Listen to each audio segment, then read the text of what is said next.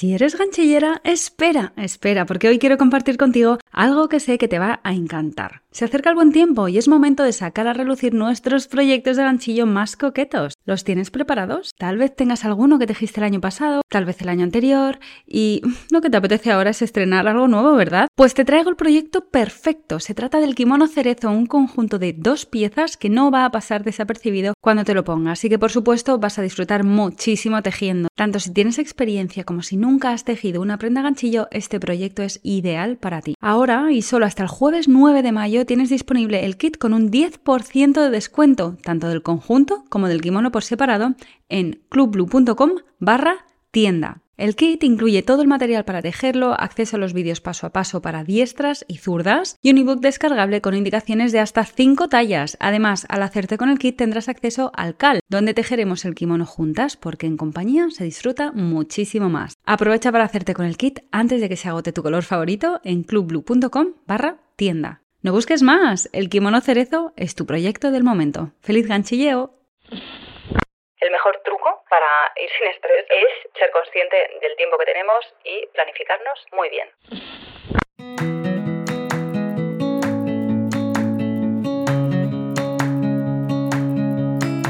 Hola, mi nombre es Marta y me encanta hacer ganchillo, viajar, hacer fotos, bizcochos y sobre todo inspirarte a sacar tiempo para disfrutar de las pequeñas grandes cosas de la vida. Entre mis medicinas está comer saludable, hacer ejercicio y tomar chai espumosos. Ahora, también soy mamá y también tengo días en los que amanezco del revés y lo único que quiero es hacerme una bolita bajo la manta.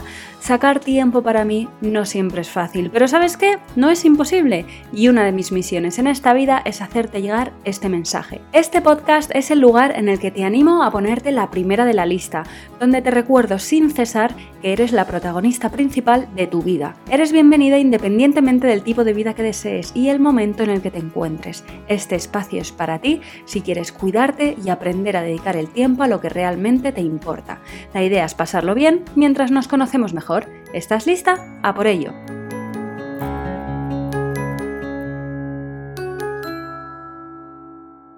Hola, ¿qué tal? ¿Cómo estás? Bienvenida a tu momento blue. Espero que te encuentres muy bien. Es el momento de preguntarte a ti misma si realmente te encuentras bien o no, que puede ser que sí, pero puede ser que no también. ¿Cómo te sientes? ¿Y qué vas a hacer hoy o qué has hecho ya para alegrarte el día? Aquí no hace falta ponerse muy creativa, ¿eh? Además que puedes repetir lo mismo todos los días. si tienes dos, tres trucos debajo de la manga, maravillosos para facilitarte la vida o para alegrarte el día.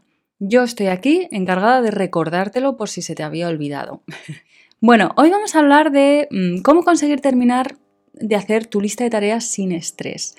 A mí me gusta mucho el tema de la planificación, de hecho hay una serie de episodios, creo que es desde el episodio 10 al 15, que se llama serie Tiempo para ti, en el cual pues te hablo un poco de cómo me planifico yo y te cuento un montón de trucos, así que te puedes pasar por ahí. Hoy es un episodio un poquito así como más compacto y express, en el cual voy a compartir contigo cosas que hago yo para planificarme y para asegurarme de cumplir con estas cosas que quiero hacer de mi lista de tareas. Me considero una persona muy productiva, la verdad. Dicho esto, también tengo mis días en los cuales, Dios, o sea, ¿qué he hecho hoy? No he hecho nada.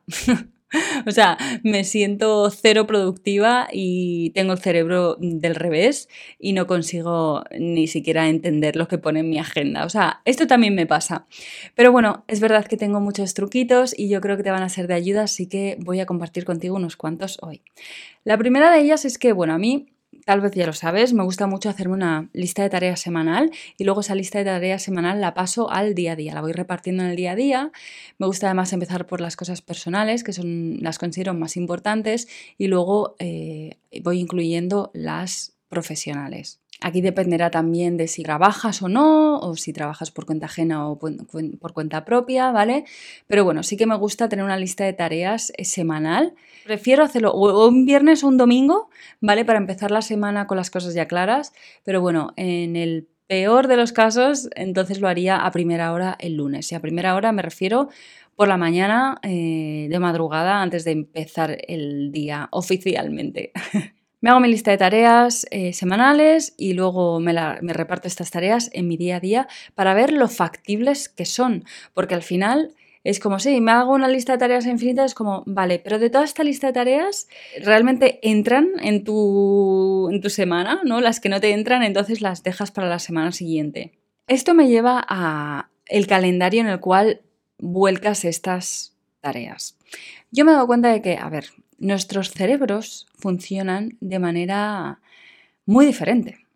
O sea, yo hay calendarios que veo que la gente maneja que digo, esto es como leer chino. Yo no hablo nada de chino, para que, o sea, te hagas una idea, ¿no? Es como, ¿qué es eso? Es que no entiendo nada. No soy capaz de comprender esa distribución del calendario. De la misma manera, hay calendarios que yo utilizo que la gente los mira y dice, ¿what? O sea, no lo entiendo. Y esto, bueno, es que no sé, voy a contar esto. No tiene nada que ver con los calendarios. Pero yo, el tema de los relojes, estoy flipando. O sea, yo, un reloj que no tiene números, pues mi cerebro pues necesita procesar. Va más lento, no sé lo que sea, pero yo estoy viendo en el mundo de los relojes y hay relojes que veo que digo, pero, pero esto, pero es que tiene mil ruedas, o sea, es un reloj con tres relojes dentro, no lo entiendo, o sea, y esto para mí me hace mucha gracia porque digo, es claramente con los calendarios es lo mismo. Es como hay cerebros que entienden muy bien un calendario y otros cerebros que entienden otro tipo de calendario. Entonces, parece una tontería, pero asegúrate de que el calendario que tú estás utilizando tiene un formato que tú entiendes. Por ejemplo, el calendario puede ser vertical. Hay agendas que tienen distribuidos los días de la semana por cuartos en una página, otros son verticales, otros el fin de semana, yo qué sé, o sea, pues asegúrate, porque a mí, por ejemplo, yo necesito las semanas en vertical. Sí o sí, o sea, necesito el lunes,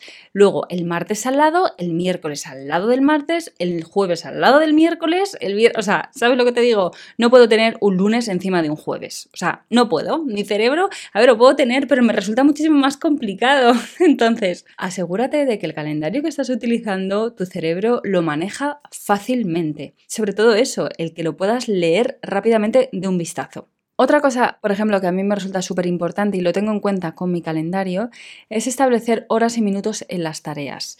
Yo luego me cojo mi día y me he puesto cuatro tareas, imagínate, ¿vale? Pues me voy a poner cada una de esas tareas en cuánto me va a ocupar de esta hora a esta hora. Esto de esta hora a esta hora. Porque cuando haces eso es cuando realmente te das cuenta de si te estás creyendo superwoman o no. Tendemos a creernos superwoman. Y oye, o sea, somos la caña, ¿eh? O sea, yo no nos quito ningún mérito. Lo que pasa es que hay ciertos superpoderes que todavía no se nos han otorgado, que es como que los días sean más largos. ¿Vale? O sea, mm, jugar con el tiempo, no. Entonces, ponerlo en horas y minutos ayuda muchísimo a asegurarse de lo que, que lo que nos estamos planteando es algo realista. Y además nos ayuda a no ir con estrés, porque esta es una historia que cuando nos ponemos más tareas de las que pretendemos, o de las que realmente podemos abarcar en un día, es cuando vamos estresadas por la vida. Tendría que haber hecho ya esto, esto y esto y no lo he hecho, entonces vas agobiada. Y es como, vale, es que no, pues es que a lo mejor eh, no es factible, no es realista. A mí me gusta mucho incluso ponerme espacios como para amortiguar. En plan, pues me pongo media hora entre unas tareas, pues por si tardo más en hacer esa tarea o para a lo mejor resolver eh, cosas con mi equipo, pues que pues entro en Telegram y entonces me han escrito y resuelvo un par de cosas o tengo que resolver una llamada de que alguien me ha hecho y la he pospuesto, como ese espacio para darte un poco de aire, ¿sabes? No ir con las tareas tan ajustadas que si tardas dos minutos de más ya vas retrasada. ¿sabes? Así que seamos realistas, por favor. Establece horas y minutos. Yo ahora mismo utilizo Google Calendar porque aunque en equipo me gusta mucho trabajar y trabajamos en Asana, el calendario semanal de Asana mi cerebro no lo entiende bien. O sea, lo he estado utilizando un tiempo, pero es como no. O sea, me he salido lo que es la, mi agenda semanal. Eh, la tengo en Google porque ahí puedo realmente ver las horas y los minutos las que me lleva cada una de las tareas. Y otra cosa que hago es que utilizo dos colores. Bueno, tres, de manera excepcional. Utilizo dos. Uno para las tareas que son de mi vida personal y otro color para las que son de mi vida profesional. No utilizo más. Yo no le pongo colores a Pues lo que es de redes sociales, pues lo que es de mis correos, pues lo que es de grabaciones, pues lo... No, yo trabajo, vida laboral, ya está. O sea, yo no leo códigos de colores.